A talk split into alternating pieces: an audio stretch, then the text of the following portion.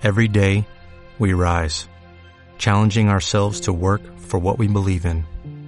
At U.S. Border Patrol, protecting our borders is more than a job, it's a calling. Agents answer the call, working together to keep our country and communities safe. If you are ready for a new mission, join U.S. Border Patrol and go beyond. Learn more at cbp.gov/careers. Buenos días, bienvenido y bienvenida a Tu clase me suena, el podcast educativo en el que conocemos experiencias técnicas y proyectos educativos de todo el mundo.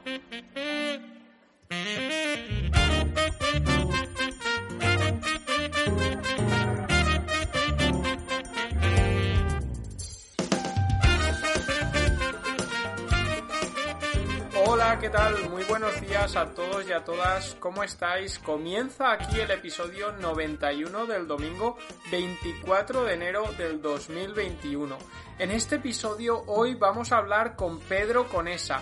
Pedro es un maestro de educación primaria y además es el coordinador del proyecto de investigación Mirada, un proyecto desarrollado por la Universidad de Murcia que pretende formar a los docentes para mejorar la motivación del alumnado y fomentar y trabajar las funciones ejecutivas en nuestros alumnos y alumnas, tan importantes en la educación. Pero antes de ir con la entrevista, como siempre os recordamos que cada domingo, tal día como hoy, sobre las diez y media de la mañana, enviamos un boletín informativo directamente a vuestro correo electrónico con el último episodio de, tu clase me suena y además con recursos, herramientas u otros artículos que complementan el tema que estamos viendo en el episodio. Por ejemplo, hoy, como os decimos, es el proyecto Mirada y el fomento de las funciones ejecutivas. Recordad que os podéis apuntar en sonproyecte.com barra newsletter. Y ahora sí, ya vamos con la entrevista. Estoy aquí con Pedro Conesa. Muy buenos días, Pedro, ¿cómo estás? Hola Isa, ¿qué tal? Buenos días. Eh, bueno, eh, antes de nada me gustaría agradecerte a ti y a todo el equipo de Son Proyecte la, la, invitación a conversar y a charlar aquí un ratito con todos vosotros y especialmente del proyecto Mirada, que como bien sabes y ha sufrido el spam junto con muchos compis del claustro virtual estas semanas y meses, en el cual ya aprovecho si están escuchando para pedirles disculpas porque he sido un poco pesado.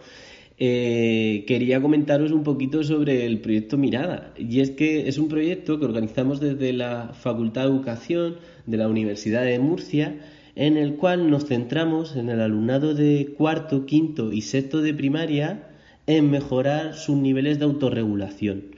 Para ello, nos eh, queremos proponer dos actividades complementarias y totalmente conectadas una con otra. Una de ellas es eh, hacer una formación en su respectivo profesorado en cómo mejorar la motivación intrínseca y la otra es un programa gamificado en el alumnado para mejorar las funciones ejecutivas. Ambas sabemos que son determinantes para el logro, para el bienestar eh, académico y creemos que debemos de dar respuesta ahora en estas circunstancias actuales que nos encontramos. Seguro que muchos de vosotros ya habéis visto eh, un informe publicado por el grupo de Fernando Trujillo en el cual aseguraba que una de las mayores dificultades que podían observar los docentes en este curso es la falta de autorregulación eh, y de motivación. Entonces, vamos a intentar colaborar desde nuestra pequeña labor, eh, dar respuesta a través de estas dos herramientas y mejorar un poquito, eh, digamos, el bienestar y el aprendizaje de estos niños y niñas. A día de hoy el proyecto, la verdad que está funcionando de maravilla la respuesta inicial. Tenemos inscritos 29 centros de toda la península, incluido también en las Islas Baleares, eh, 81 profesores y más de 1.600 alumnos y alumnas, lo cual es como punto de partida en el que estábamos cuando empezamos a proyectar y hacer este, este proyecto de investigación es todo pues una sorpresa y a la vez una satisfacción enorme, ¿no? Y esto es otra de las muestras más de lo maravillosos que son las redes sociales y las tecnologías para poder intentar llegar a más gente. porque la verdad que esta es una de las cosas que más estoy disfrutando de todo este proceso. Estoy conociendo auténticos profesionales de la educación que se desviven por, su, por sus alumnos y por tratar de dar respuesta a ellos. Pedro, eh, nos estás contando un poco esto de que están participando eh, más de 80 docentes, un montonazo eh, de niños y nos has dicho que el proyecto se centra en una parte en fomentar estas funciones ejecutivas y la, autorregulación de, los niños, ¿no? ¿Por qué has decidido al final centrarte en estas funciones ejecutivas y en este, en este aspecto que es la autorregulación? Pues qué bueno que me lo preguntes, Isaac, porque realmente este término, el término de las funciones ejecutivas, que es relativamente eh, pronto, o sea, eh, realmente se estuvo denominando en los años 80, fue cuando empezaron a hablar de ello, o sea, que llevan 40 años, que esto en términos científicos es bastante reciente, eh, realmente podemos definir las funciones ejecutivas como si fuese el director de orquesta de nuestro cerebro, de nuestros procesos totalmente cognitivos. Entendemos que las funciones ejecutivas son las que encargadas de seleccionar, organizar, usar la información y poder dar respuesta a ellos. Estas se encuentran en la corteza prefrontal, dentro de nuestro lóbulo, y realmente, al menos la evidencia, aunque bueno, esto ya sabes que como todo, eh, al ser un término reciente, hay muchísimas líneas de investigación. Nosotros especialmente nos centramos en la de Miyake y en la de Adel Diamond, en la cual te dice que hay tres principales funciones ejecutivas. Por un lado está en la memoria de trabajo, que es la que se encarga de retener y seleccionar toda la información durante cortos periodos de tiempo. En este sentido, utiliza la información que es útil y necesaria para el momento. La flexibilidad, que es la que se encarga de mantener o cambiar la atención en respuesta a diferentes demandas, que en este caso puede tener el, alumnado, y por último, la inhibición, que es, la encargada, esta función cognitiva, de establecer prioridades, eh, resistir acciones y aguantar hacia respuestas impulsivas. ¿no? Solo por curiosidad, la inhibición eh, se estuvo viendo en un estudio de Mollit en 2010, 2011, no recuerdo exactamente la fecha, en el cual eh, estudiaron y observaron los niveles de inhibición en niños de 8 y 11 años. Y luego pasaron 32 años y comprobaron cómo estaban los, esos niños que ya convertidos en adultos, cómo estaban en función de esos niveles de inhibición que tenía de niño. Y se comprobó que aquellos que tenían unos mayores o mejores, en este caso, niveles de inhibición, estaba relacionado con un menor consumo de drogas y de tabaco, eh, un mayor éxito laboral, un mayor satisfacción y bienestar laboral. O sea que imaginamos realmente lo determinante que pueden ser estas funciones cognitivas y tan importantes que son, primero, para adaptarnos positivamente a la escuela y buscar los retos y el aprendizaje que necesitamos. O sea, que necesitaba, por, por, lo tanto, que el docente se centre en ellas y cuando más se tenga en cuenta desde edades tempranas, mayor prevención va a haber y mayor adaptación a esas respuestas vamos a encontrar. Pues eh, yo ya, ya intuía ¿no? un poco que, este proyecto, eh, estas funciones ejecutivas ¿no? de las que eh, hablamos y la motivación de la que de la que estabas también hablando, la motivación intrínseca, iba a tener una repercusión al final muy positiva para los alumnos, pero cuando has comentado ya la memoria de trabajo, la flexibilidad o la inhibición, ¿no? Son, por ejemplo, cuando has comentado la memoria, que muchas veces eh, hemos criticado, ¿no? Se ha criticado en educación el memorizar eh, contenidos y luego también es muy importante, ¿no? O la flexibilidad de, atención, como decías, el mostrar atención a unas cosas o a otras, cuando eh, hoy estamos en un mundo hiperconectado y con miles de estímulos diarios, ¿no? Entonces creo que aquí aún coge aún más peso este proyecto Mirada del que estamos hablando. Totalmente, Isaac. De hecho, muchas veces eh, nos vamos siempre, ¿no? Creo que es mucho más fácil repetir mantras, ¿no? Que consideramos que llegan hacia nuestro criterio, hacia nuestro criterio y consideramos como realmente útiles y lo reproducimos y reproducimos y a veces nos vamos un poco, nos olvidamos un poco del interior, de lo que realmente conlleva todas estas informaciones que decimos. La memorización, yo creo que en lo que decías, que estoy totalmente de acuerdo, en la memorización se refiere, es necesaria como un proceso cognitivo que, como cualquier otro, también debemos de entrenar y practicar.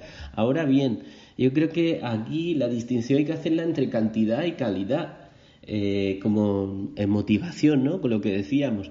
Realmente eh, la cantidad no significa que debamos de estar continuamente memorizando, pero sí que es cierto que como proceso cognitivo, no olvidamos que la memoria de trabajo no deja de ser el, mecanismo cognitivo que te hace retener seleccionar una información que tú consideras útil en un momento adecuado, es decir, es como que estamos practicando el músculo y estamos fortaleciéndolo en esta memoria, no hay otra forma de fortalecerlo que no sea practicándolo.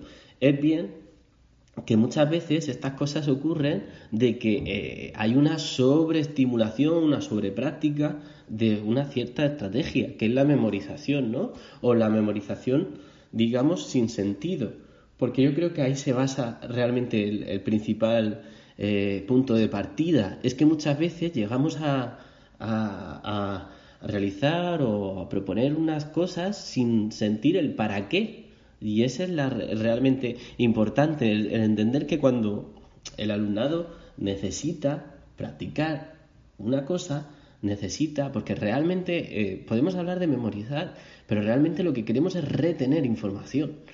Eh, realmente la forma en la que debemos de hacerlo es practicando, pero tiene que entender un sentido, tiene que haber un, para qué, por qué está siendo útil este proceso.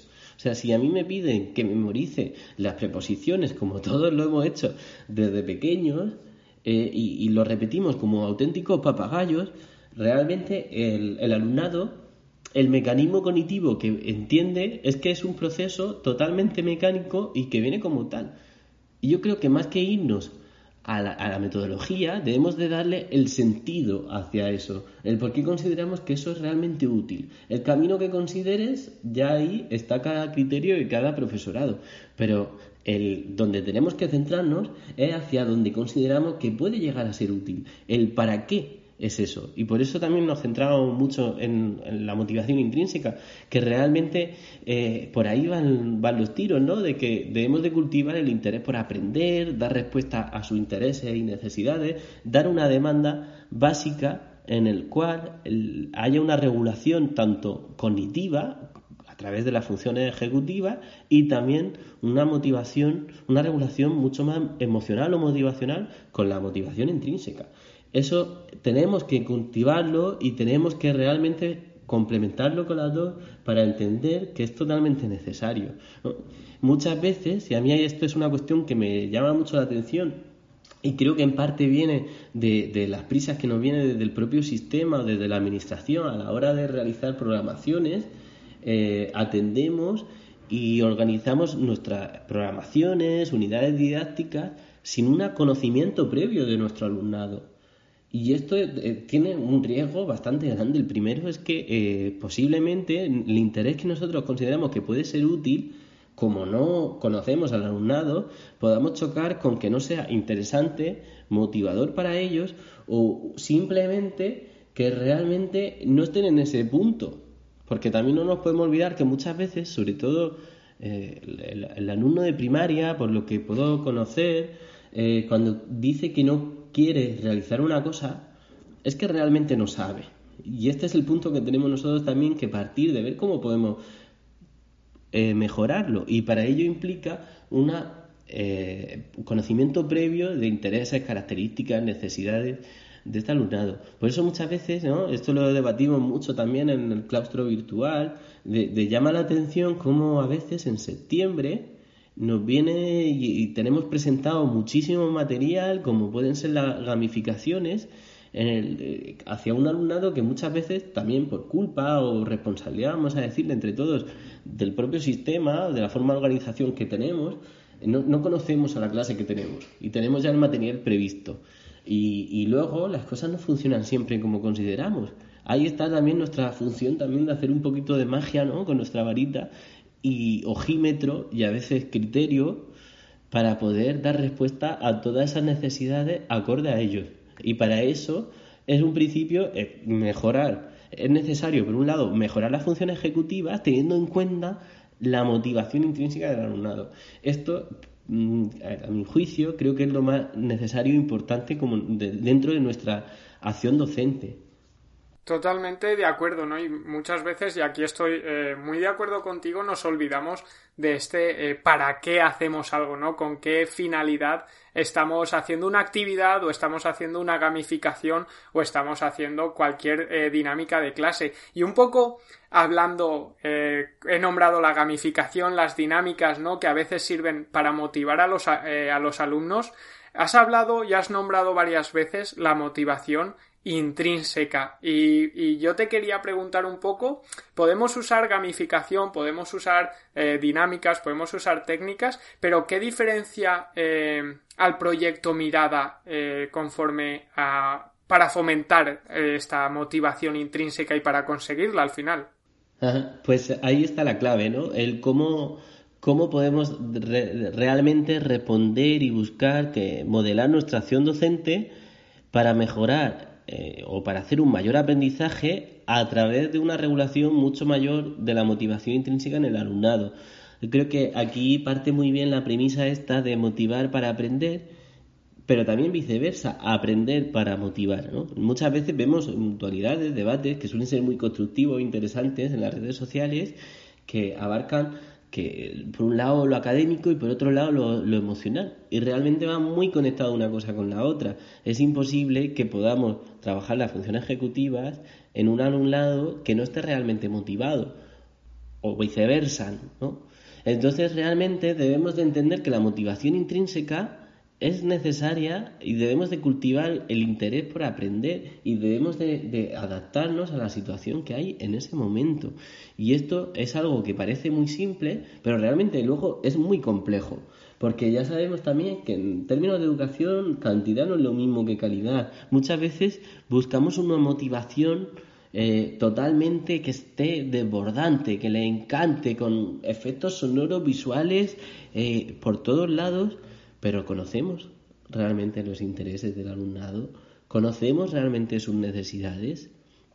Pregunto porque esto nos debe servir como espejo y como propia reflexión, en el sentido de decir, eh, eh, no es lo mismo una gran cantidad de motivación que una gran calidad de una motivación. Y esto es algo que, bueno, ya la evidencia científica porque también debemos de, acordar y de hablar entre todos los docentes que nuestras acciones se deben de fundamentar en ciertos criterios o, digamos experiencias educativas que realmente han tenido, han trascendido resultados a nivel de eh, evidencias científicas, en artículos, en investigaciones, y, por ello lo que debemos de identificar es que no es lo mismo una eh, calidad que cantidad. Y muchas veces pecamos de cantidad. Y se ha visto luego, ¿no? A nivel de procrastinación, de rendimiento, a nivel de motivación, de perseverancia, que, que influye muchísimo. Y que a veces es incluso contraproducente una cantidad hacia una calidad. Y esto también eh, pecamos mucho a través de recompensas totalmente externas como pueden ser muchas insignias y cosas que no tienen nada que ver con la educación o con el aprendizaje de esa materia o esa área. Y esto también se ha demostrado a nivel de muchos estudios que puede llegar a ser perjudicial si no se usa adecuadamente a lo que está dando de necesidades o intereses del alumnado, ¿no?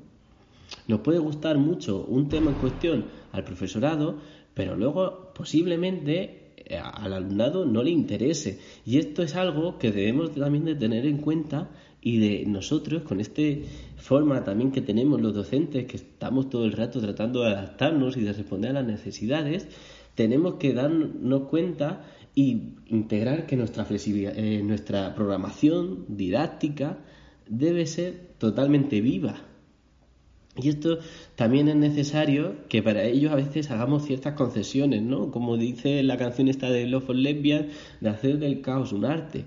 Eh, de, todo lo que partimos a todo lo que después debemos de cambiar, seguramente sean muchas cosas. Eso no significa que se esté improvisando o que sea un modelo caótico.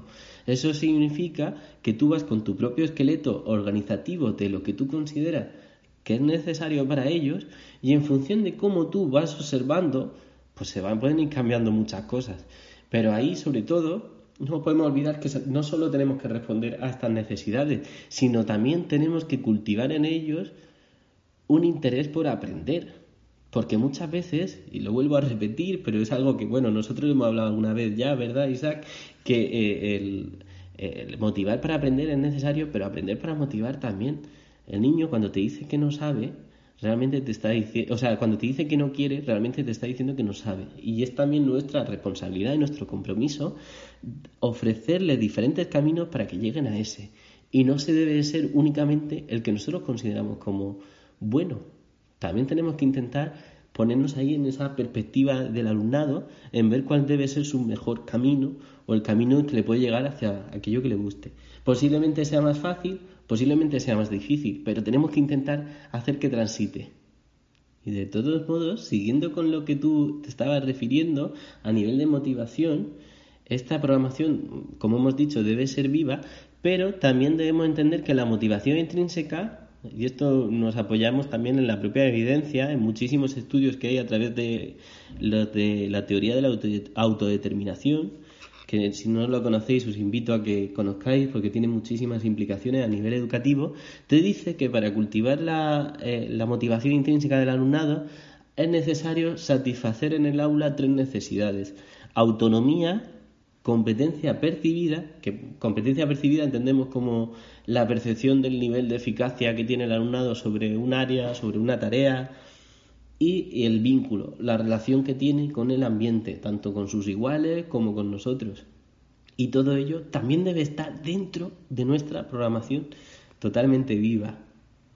Totalmente de acuerdo, sí que, sí que es verdad, ¿no? Y, muchas veces vemos, vemos esto y, hablábamos al principio de, de esta temporada con, con, un docente que ahora mismo eh, no recuerdo y que me perdone, pero hablábamos esa eh, función de las programaciones como una herramienta más y una herramienta flexible, ¿no? Que muchas veces es eh, programo, la meto en el ordenador de secretaría o en el ordenador que toque y cuando venga el inspector o la inspectora, aquí la tengo, ¿no? Y, ya está, y mi, mi, función está cumplida, ¿no? Y, y no sé quién nos comentaba esa flexibilidad, esa eh, ese documento vivo que tiene que estar en constante cambio y que es muy importante, ¿no? Sí, la verdad que, eh, bueno, de hecho nosotros eh, tengo la suerte de trabajar en una escuelita en Murcia, pequeñita, con un claustro que la verdad que es una auténtica pasada. Y tenemos también la, la maldita manía, como decimos, que de hacer, sobre todo a final de curso, como una, introspección de cada uno de nosotros. Lo hacemos cada X tiempo en los claustros, pero especialmente al final como un balance de, de, hacer una reflexión conjunta de cómo empezó esa programación, que en septiembre empezaba, porque claro, repito que, que, que luego vayamos respondiendo a estas necesidades no significa ir de una forma libertaria. Creo que hay una, una diferencia entre lo libertario en este sentido hacia lo propiamente autónomo o estructurado, ¿no? que es como una organización eh, dentro de la autonomía respondiendo a esas necesidades y estando de una forma viva. Entonces, pues nos, nos reunimos y hacemos como un propio balance de, de dónde hemos partido, hacia dónde hemos llegado, hemos acabado. Especialmente, primero, porque como grupo necesitamos compartir las cosas y esto es realmente valioso. Lo segundo es que eh, esta información, como clase, como centro, eh, lo que le importa a un niño nos importa a todos y lo que vamos identificando de uno y otros nos vamos haciendo ahí como pequeños espejos y diferentes formas de identificarlo, ¿no? Y esto es súper importante, el saber también observar todo ese camino, porque luego te modela a ti también como docente y luego puedes mejorar también mucho eh, tu forma de, de actuar y tu forma de acompañar pedagógicamente. Entonces, esto es una manía que llevamos de haciendo durante varios años, que es como un balance continuo desde dónde se parte a dónde está, ¿no? El hecho de improvisar sobre lo estructurado a veces también está bien. Lo único que debemos de hacerlo con cierto sentido y con un y con un para qué, ¿no? Muchas veces nos centramos en el cómo a través de implementar diferentes metodologías, cada cual más curiosa y atractiva, pero realmente lo, útil y necesario es centrarnos en el para qué, porque ya después nos centraremos en el cómo. Y creo que para eso también hace falta un poco de reflexión continua sobre nuestro camino pedagógico, didáctico, a lo largo de un curso, a lo largo de un, de un trimestre y además conjunto. Eso me parece un auténtico mm, regalo.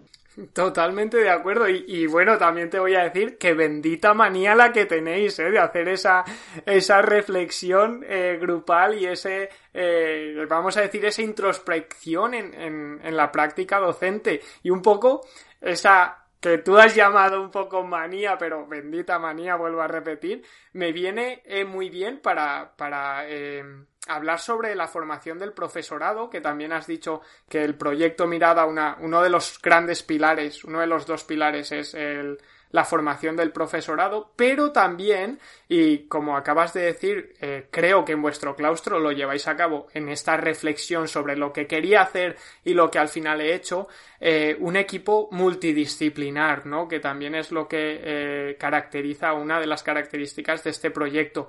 ¿Por qué has decidido o habéis decidido en el proyecto Mirada enfocar o, mm, organizar dos grandes pilares eh, que son la formación del profesorado y este equipo multidisciplinar? ¿Qué beneficios os aportan? Exacto, pues aparte de la formación, en este caso al profesorado y el programa de funciones ejecutivas del alumnado a través de Cognifit, todo esto lo compone este proyecto, el personal responsable, digamos que somos en un total de cinco. Eh, por un lado, eh, primero, que no te lo había contado antes, forma parte de mi proyecto de investigación predoctoral para la Facultad de Educación de la Universidad de Murcia. Somos cinco y como vas a ver, son como perfiles totalmente complementarios y por eso también es multidisciplinar, porque realmente nos apoyamos los unos o los otros y damos diferentes visiones que integra una misma. Esto seguro que nos suena a todos los que estamos dentro de la educación, ¿verdad?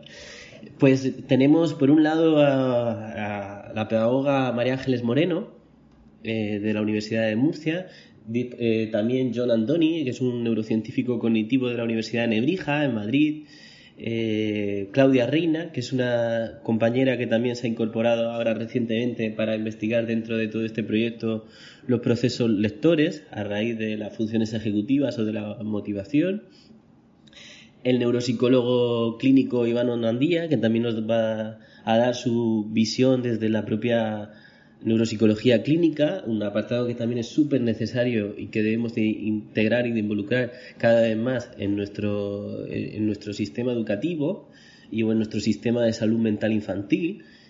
Y por último, bueno, en este caso yo, que soy como el coordinador, que soy un maestrillo, profe de primaria, que también trato de aportar un poco de realidad y de contextualización a, lo que consideramos que es la visión de los profes.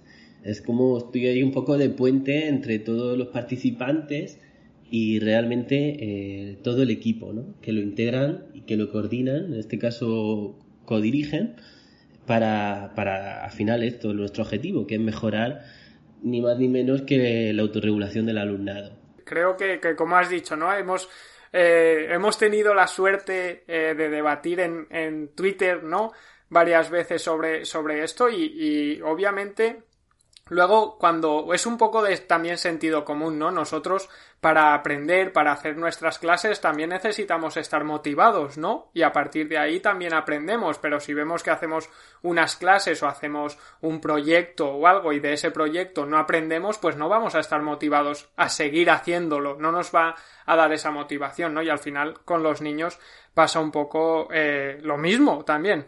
Y entonces nos has contado, eh, nos has dejado caer ya que estáis formando los grupos de, formación docente ahora. Cuéntanos un poquito, eh, hasta donde puedas, lo que estáis haciendo en este momento, aparte de formar los grupos, y cuáles son los siguientes pasos que va eh, a tomar, que va a llevar a cabo el proyecto Mirada.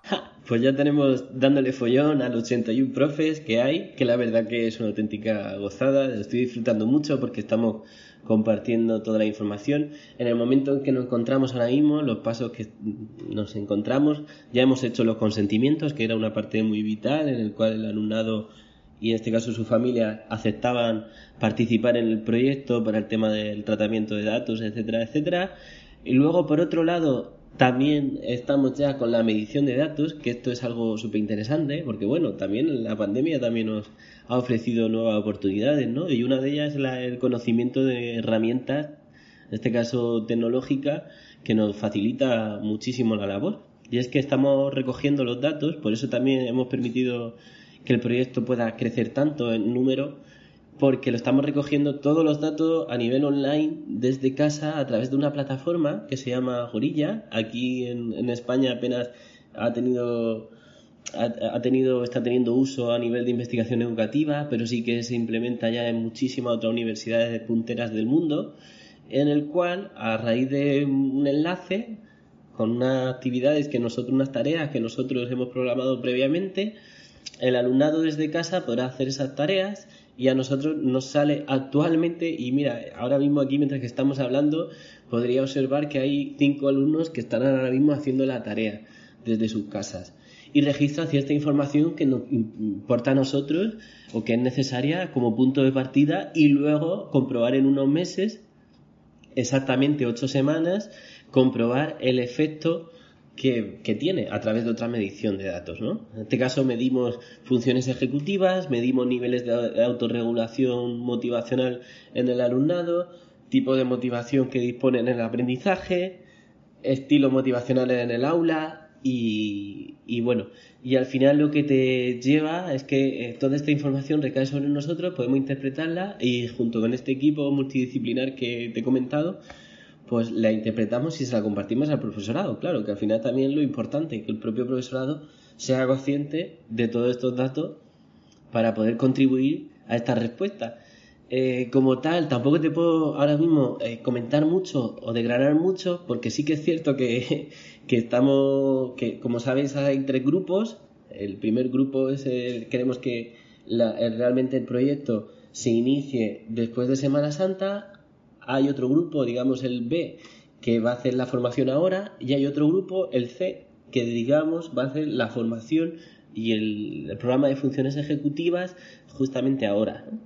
Esto es sobre todo atendiendo un poco a criterios de ética y de a niveles de investigación que sean los más adecuados y acorde para luego interpretar la información que nos aporta y poder también pues ajustarnos, ¿no? Y esto consideramos que también era muy importante, siguiendo cierto criterio, aunque a veces es cierto que imposibilita o dificultan un poco todo el proceso con el profesorado, porque es cierto que a veces eh, le puede suponer mucho más desgaste, pero era necesario distribuirlo así, en tres turnos, en diferentes tiempos, eh, totalmente aleatorios, o sea, nosotros lo hacemos por totalmente azar, si un grupo, imaginamos que hay un centro participante, que hay muchísimos centros, un centro participante que dispone de tres grupos, cuarto A, cuarto B y cuarto C, por sorteo a uno le va a tocar empezar ahora, a otro le va a tocar empezar ahora solo la formación y a otro tendrá que empezar eh, después de Semana Santa.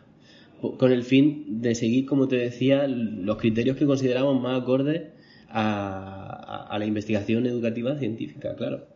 Y en eso también se basa el proyecto Mirada, en acercar un poco la investigación, la evidencia educativa a las aulas. Eh, por eso, una de las cosillas que, bueno, eh, nos basamos en la formación al profesorado en ocho principales herramientas que hemos observado haciendo una revisión de principales autores sobre todo esto de la motivación intrínseca que son realmente importantes según la evidencia, ¿no? ocho puntos dentro de la formación que es como consideramos que, que tiene mucho más evidencia, solidez en cuanto a su función en el aula y aunque algunas parezcan como muy simples, luego ya cuando lo vamos desgranando en la formación nos hemos dado cuenta que, realmente ahí se basa eh, la clave también de, poder entenderlo. Bueno, quiero que me cuentes los ocho puntos, claro, ya, ya, que, ya que te tengo aquí, dame esa, esa información, por favor. Sí, bueno, te lo cuento, aunque bueno, espero que no me escuche sobre todo los que empiezan en... es broma, los que no empiezan en Semana Santa porque le van a poner la miel en los labios. Pero bueno, te cuento especialmente cuáles son las ocho principales herramientas.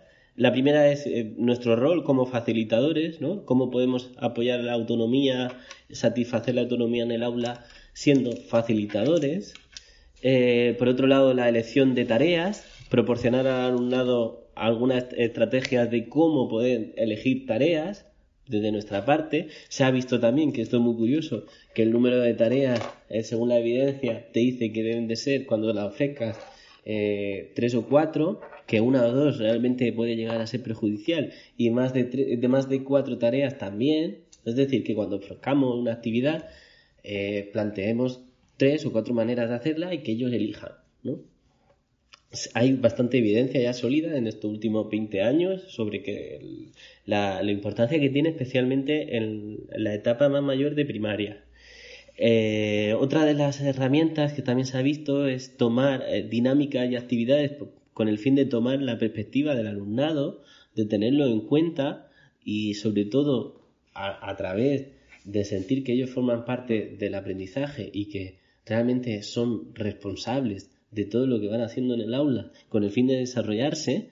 Y eso también implica por nuestra parte de ceder un poco la batuta del protagonismo a ellos con el fin de también de darles respuesta y aceptar por nuestra parte respuestas que no son siempre de nuestro agrado. O sea, ahí va un poco también relacionado con este ego que muchas veces tenemos los maestros y que debemos de, también de ser pues, pequeños aprendices junto a ellos en esta circunstancia. Que esto no significa que luego nosotros eh, facilitemos el conocimiento y el aprendizaje, sino nuestra forma de cómo debemos actuar ante ellos. La cuarta herramienta son las explicaciones racionales, el para qué se desarrollan los contenidos. Esto podemos hacer un poco de autocrítica. Y como ya sabes, a mí me gusta, eh, comparto dos aficiones que además son mi trabajo, una a tiempo completo que es eh, la docencia, en la educación en, primaria y la otra que es más vocacional, que es la de investigación, ¿no? Pues a mí me llama mucho la atención que los investigadores, cuando le consultas una cosa, ellos con su juicio y análisis crítico te dicen si están preparados para poder responderte o no. Muchas veces para este proyecto he tenido que consultar ciertos correos con académicos por todo el mundo, con cierta información, y ellos a su criterio te decía, no, mm, no es mi campo de estudio, no te puedo acompañar, no te puedo ayudar. Eh, esto es algo que creo que he hecho todavía en falta, y puedo hablar hasta por mí mismo, eh, que ocurran los docentes. Muchas veces nos falta un poco de autocrítica, de saber que no lo conocemos todo y que debemos de tratar de mejorar también nuestro conocimiento y de ir respondiendo ante ello. Uno, mostrándolo a, nuestro alumnado que no sabemos todo y que nosotros también estamos aprendiendo, que no somos una máquina enciclopedia andante. Y dos, porque también en este proceso de aprendizaje y de conocer pues todo esto nos hace entender el por qué y el para qué están esos contenidos en el currículum. Si bien es cierto que todos tenemos el consenso de que el currículo está siendo bastante extenso, creo que muchas de nuestras debilidades como docentes, y hablo desde mi propio análisis, con mi propia autocrítica, es que no conocemos la utilidad de muchos contenidos en el currículum. Creo que debemos primero conocer para qué sirven y luego, por otro lado, también mostrarle al alumnado el para qué, por qué es útil para ellos y por qué es necesario. Lo que estábamos hablando antes al principio de la charla la quinta herramienta es la escucha activa y el vínculo, es decir, eh, formar una comunicación que se base en el respeto, en el cuidado y también hacia la, construcción, que va muy relacionada también con la sexta herramienta, que es el uso del lenguaje participativo, inclusivo, informativo, y diría que incluso descriptivo, en el sentido de que nos dejemos a un lado juicios de valor, que son totalmente, a veces incluso contaminantes, y nos vayamos más hacia la descripción. Eh, la séptima herramienta sería ofrecer guía y estructura paso a paso, lo que ahora denominamos rutinas de pensamiento o procesos metacognitivos. También esa es otra de las herramientas que damos. Y por último, orientar un feedback desde el apoyo a la autonomía, en el cual nos centremos más en el proceso que en el propio resultado y en la perseverancia. Ya se ha demostrado también a través de numerosos estudios de Carol Deck, especialmente y su equipo de investigadores, con el tema de la mentalidad de crecimiento, que es mucho más necesario tener una mentalidad basada en la práctica que hacia eh, las creencias fijas de nuestras eh, habilidades, ¿no? Pues esto también va muy orientado con otra de las herramientas que trabajaremos en el curso de formación. El saber que dar un feedback orientado en la práctica y en el esfuerzo va mucho más allá del eh, resultado o hacia el estático, ¿no? Lo mismo que veíamos antes con la programación, si era viva, nuestro feedback hacia el alumnado también debe ser vivo, específico, claro y totalmente acorde a la actividad. Espero ya he desvelado bastante truco de la formación. Me van a matar. Y con toda esta herramienta realmente lo que buscamos es eso, ¿no? Una mayor, perdón, más que una mayor, una mejor motivación en el alumnado. Esa, esa, diferencia importante, mayor o mejor motivación. Y cuando, cuando estabas hablando de estos ocho puntos, Pedro, eh, me ha apuntado aquí, eh, he tomado nota, ¿no? de reflexionar sobre nuestra práctica docente, ¿no? Sobre eh, conocer un poco y pensar si lo que estamos haciendo al final, para qué sirve, si lo estamos haciendo bien. Y aprovecho para, para invitar a los docentes a, a completar esa, esa encuesta que pasasteis o pasaste el otro día por Twitter, ¿no? Que, que yo la, la cumplimenté y me sirvió mucho además de que eh, para ayudar a, a, vosotros en esta labor de investigación, también quiero decir que, que, me permitió pararme un momento en cada pregunta para reflexionar lo que yo hacía en clase, ¿no? Y creo que eso eh, muchas veces o algunas veces se nos se nos pierde, ¿no? Se nos, se nos pasa durante el proceso, es verdad que puede que tengamos mucha faena, preparar muchos recursos y tal, y que no invirtamos este tiempo en pararnos a lo mejor 20 minutos al día, media horita al día, a decir, vale, ¿qué he hecho con, con estos alumnos? ¿Cómo me ha salido? ¿Les ha servido? ¿He conseguido los objetivos? Así que desde aquí, a quien nos escuche, invito a que, a que se metan en, en tu perfil de, de Twitter, que, que, lo dejaré por aquí, lo dejaremos en las notas de, del programa, para que completen esa, esa encuesta y además de ayudaros a vosotros, eh, se van a ayudar a, ellos mismos para reflexionar en, este, eh, en esta práctica docente. Pues qué bueno, porque realmente, bueno, una, tuitor, una tuitera ayer nos decía, ¿no? Ojo, que era muy extensa y muy difícil de responder. Y es cierto que en educación, bien sabemos todos que nada es blanco o negro, hay unos gran matices de grises y que realmente, pues, bueno, pues esto de los cuestionarios es una aproximación para, para hacia donde creemos, consideramos que es nuestra acción docente. Pero sí que es cierto que el proceso de hacerlo te hace muchas veces compartir, reflexionar y posicionarte en ciertas cosas que durante el día no nos centramos tanto, ¿no? Muchas veces estamos más pendientes de preparar materiales, de elaborar, de organizar, gamificar, de utilizar las herramientas y las metodologías que vemos mucho más interesantes de cara a nuestro alumnado o preparar las clases magistrales, lo que sea, pero realmente eh, no nos vamos tampoco, no le dedicamos tiempo a una propia reflexión de nuestra acción docente o una propia autoevaluación de cómo lo vamos haciendo. Y esto es súper necesario y, creo que, carecemos bastante, o yo al menos, de poder hacerlo más de lo que nos gustaría. Y, esto es algo además de que estos tres últimos años en, el centro en el que estoy, he dado cuenta que hemos hecho enseñanza compartida, docencia compartida, y que ha sido pues un gran regalo por esto que estábamos hablando, ¿no? Este momento de reflexión, porque el hecho de compartir aula con otro profesional, en este caso una compi, Miriam, que está conmigo codo, codo con codo, estamos los dos trabajando con toda la clase, te hace hacer una reflexión mucho más continua, diaria y reflejando tanto tu, como tus cosas que necesitas mejorar, como las cosas que necesitas mejorar de la otra persona y trabajando continuamente, ¿no? Y el hecho de tener otra persona al lado, aparte de que sirve para modelar o regular ciertos procesos, a veces emocionales, a veces cognitivos, en cuanto a la elaboración de tareas, etcétera, etcétera, también viene bien porque hay una reflexión continua solamente con tenerla, con tener a la otra compañera o compañero al lado, porque te hace muchas veces de espejo, o tú te reflejas o te observas y es realmente útil. A mí personalmente ha sido un cambio totalmente eh, a nivel profesional y personal en mi forma de actuar y de conocer y de, de disfrutar de mi trabajo. Y, un poco hablando de este, de este ser, eh, y de esta eh, situación emocional que hemos estado comentando durante, durante la entrevista y con esto acabamos. Eh, uno de los grandes objetivos que, que perseguís al final con el, con el proyecto Mirada es el conocer la situación emocional de los niños.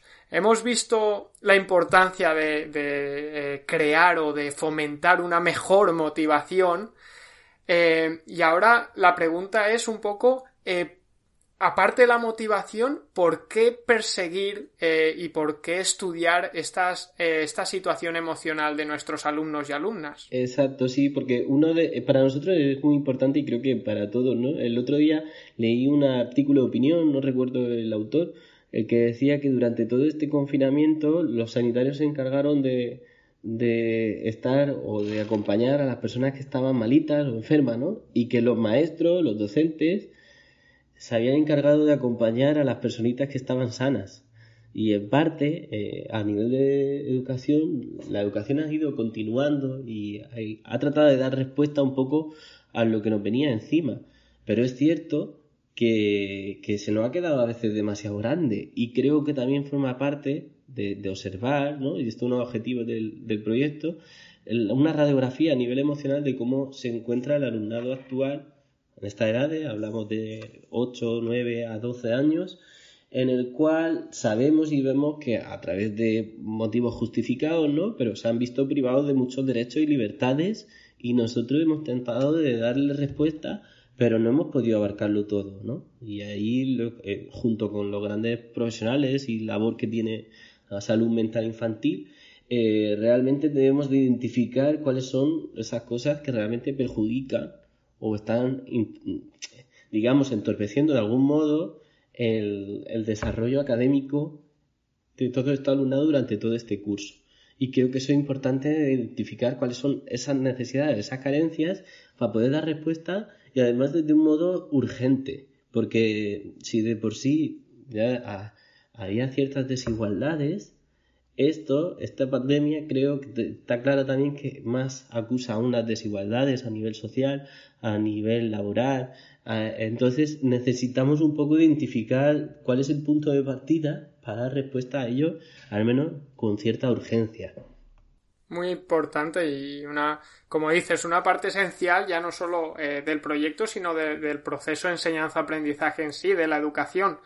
Así que, bueno, Pedro, con esto casi acabamos. Eh, antes de, acabar eh, y, de parte de todo el equipo de Son Proyecto, estamos deseando ver cómo se va desarrollando el proyecto y, qué eh, conclusiones o qué resultados obtenéis. Pero antes de, despedirte, estamos acabando esta tercera temporada, todas las entrevistas, con eh, pidiendo a los profes y a las profes que nos cuenten una anécdota eh, que han tenido bien en clase, bien en sus primeros días como docentes, vienen, no sé, algo puede ser emotivo, divertido, una anécdota que, que tengas tú en, en la retina y que se te, que tú creas que se te vaya a quedar ahí por, vamos, de aquí muchos años o por siempre, claro. Pues Isaac, la verdad que te contaría miles de historias, anécdotas divertidas que muchas veces comparto con mi amigo. Hay algunos que no están dentro de la educación y les encanta saber historias o anécdotas.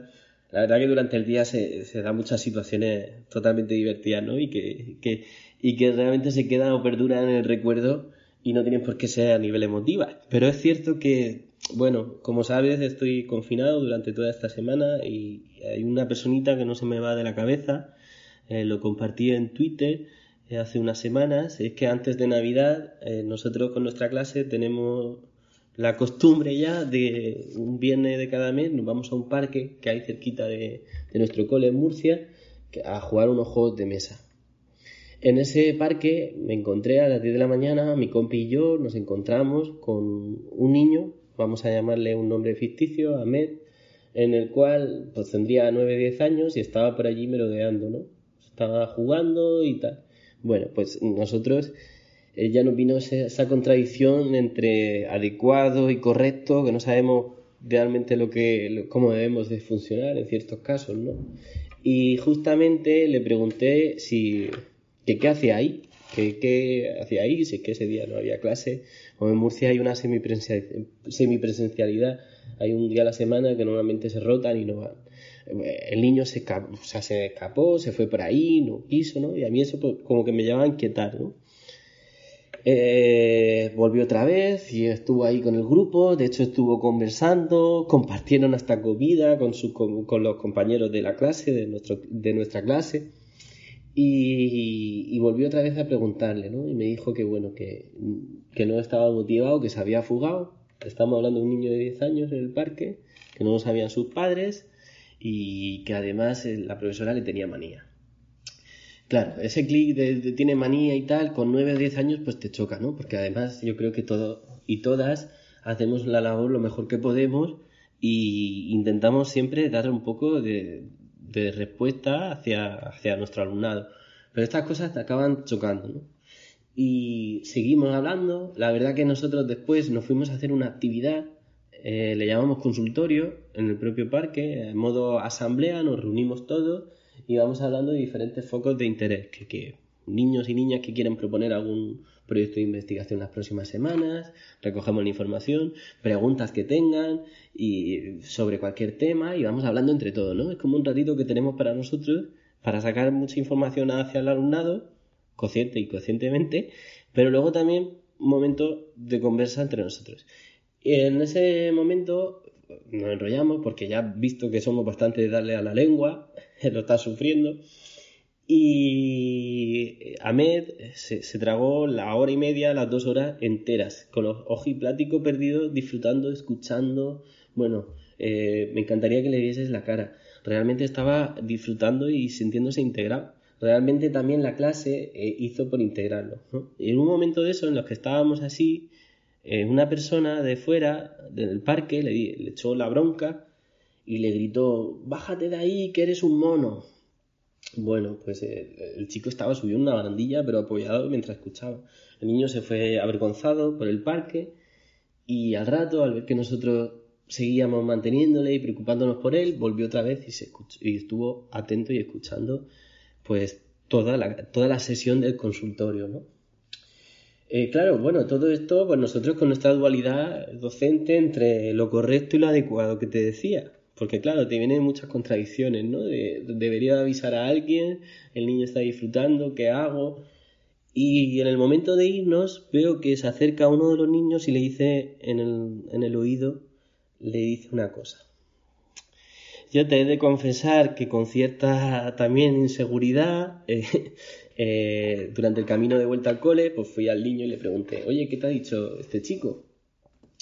y le dijo que ojalá él tuviera una clase y unos profes como, como los que tenía, ¿no?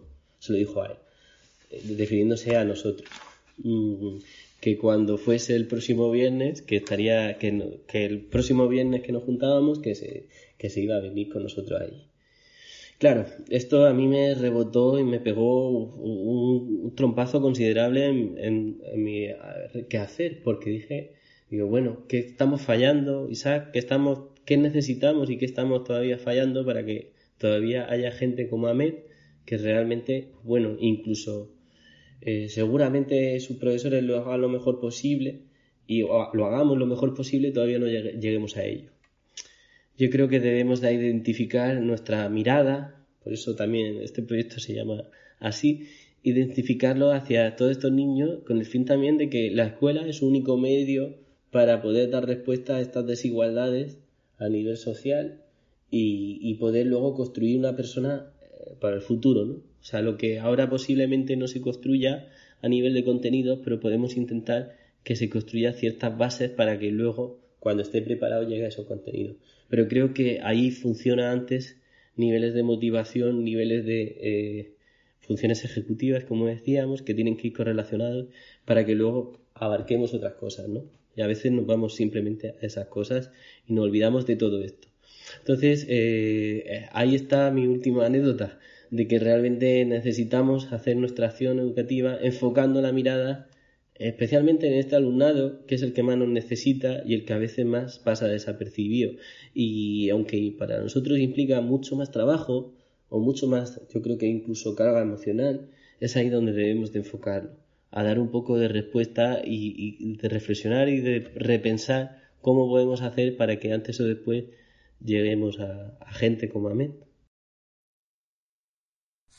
Bueno, dejo este pequeño silencio porque la verdad que, que me he quedado sin palabras, ¿no? Porque creo que no hay, eh, no hay forma mejor de acabar eh, esta entrevista, ¿no? Y de acabar este, de conocer este proyecto que, con esa pedazo de experiencia, ¿no? Y que igual que me, que me ha hecho reflexionar a mí, ¿no? Sobre, eh, pues cómo eh, intentamos eh, eso, paliar esas, esas desigualdades entre alumnos o esas necesidades en clase, espero que, que le haya hecho, que el mismo clic se lo haya hecho a muchos y muchas profes. Eh, y, sí, es que no, no, no puedo añadir, nada a esto, solo que darte eh, las gracias por, por, estar con nosotros y por acabar eh, esta charla que hemos tenido tan amena y tan, tan nutridora para, para nosotros de esta forma. Así que muchísimas gracias, Pedro. Muchísimas gracias, Isaac, a todo el equipo de Son. La verdad que para mí ha sido un, auténtico placer compartir este rato contigo Espero para, para aquellos y aquellas que nos estén escuchando que también. Y bueno, que ya sabéis que os admiro y, me encanta escuchar vuestros podcasts. Así que gracias por toda la labor que hacéis y por esta invitación. Un abrazo gigante. Bueno, Pedro, pues muchísimas gracias eh, a ti, por supuesto, por estar con nosotros. Y muchas gracias por tus, por tus palabras tan amables y un buen abrazo de vuelta de parte de todo el equipo. Y ya concluimos el episodio de hoy y lo concluyo con esta cita que nos has dejado durante, durante la entrevista que es necesitamos hacer nuestra acción educativa enfocando la mirada en este alumnado que más lo necesita y que más desapercibido pasa. Y esto nos lleva directamente a destacar esos tres puntos, a hacer este resumen final de toda la entrevista, como hacemos en cada episodio, y el primero de hoy, el primero que, queremos destacar hoy, que es súper importante, es lo que hemos nombrado durante varias veces en la entrevista, que es el para qué. ¿Para qué estamos haciendo una actividad? ¿Para qué estoy planificando? ¿Y para qué estoy haciendo algo? ¿no? no perder de vista este objetivo que al final es el que nos tiene que mover a hacer mejores cosas y al final a desarrollar competencias o adquirir contenidos que creemos van a tener una utilidad en nuestro alumnado, ¿no? Ese para qué nunca hay que perderlo de vista. El segundo punto, la frase que hemos repetido también varias veces, motivar para aprender, pero también aprender para motivar, ¿no? Si estamos eh, motivando mucho, mucho, mucho. Los alumnos están muy motivados, pero no aprendemos, no nos desarrollamos, no mejoramos, esta motivación no sirve para nada. E igual pasa de la otra forma, ¿no? Si vemos que que no aprendemos, tampoco nos vamos a motivar nosotros. Por lo tanto, hay que aprender para seguir motivados y hay que ver que eh, que personalmente mejoramos para seguir motivados aprendiendo y motivados para seguir desarrollándonos eh, competencialmente como personas. Y por último, la autocrítica, que es esencial, ¿no? Estamos pidiendo a los alumnos que se autoevalúen, eh, estamos pidiendo a los alumnos que se coevalúen, pero nosotros pocas veces hacemos esta autocrítica, esta autorreflexión y como decía Pedro, el decir no lo sé o el decir no estoy lo suficiente preparado para responder a esta pregunta es eh, un signo de, de, sabiduría, ¿no? De saber dónde están tus límites de ese momento o, hasta dónde llega tu capacidad o tu desarrollo, pero a partir de para a partir de ahí seguir aprendiendo y seguir Esta autocrítica es esencial. Y con esto acabamos, con estos tres puntos eh, acabamos. Ya sabéis que si os ha gustado eh, este episodio, os recomendamos desde Son Proyecte que escuchéis también el episodio número 83, en el que hablamos con Carlos Heredero acerca de las metacogniciones y las rutinas de pensamiento que están muy ligadas con lo que hoy nos ha contado Pedro. Puedes encontrar esta entrevista con Carlos Heredero al igual que las otras 90 en sonproyecte.com. Y gracias por último a los que cada domingo nos escucháis, a los que os suscribís a Spotify, a iTunes o a iVoox y a todos los que cada día ponéis vuestro granito de arena en la mejora de la educación. El domingo que viene estaremos con Gema Albadalejo, una docente de matemáticas de educación secundaria que viene a contarnos una, metodología que hasta ahora nunca habíamos visto en educación. Esta metodología se, se, denomina la metodología ágil y con Gema vamos a aprender cómo llevarla a cabo en clase, cómo la organizamos y también los beneficios que tiene. Nos escuchamos la semana que viene y recordad que compartiendo mejoramos la educación.